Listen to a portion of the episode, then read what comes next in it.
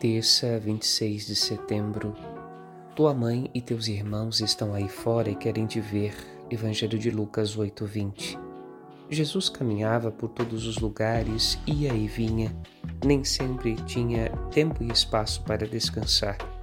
Estava ocupado com o anúncio do reino e chamando discípulos. A oportunidade é de aprofundamento da fé pregada pelo Senhor. É evidente que Jesus sabia de suas responsabilidades com sua mãe, uma vez que José, seu pai, já não estava entre eles. Jesus não estava abandonando seus familiares, mas estava expandindo os horizontes familiares para além dos laços de sangue, chamando no Espírito novos irmãos e irmãs. Meditemos. Padre Rodolfo.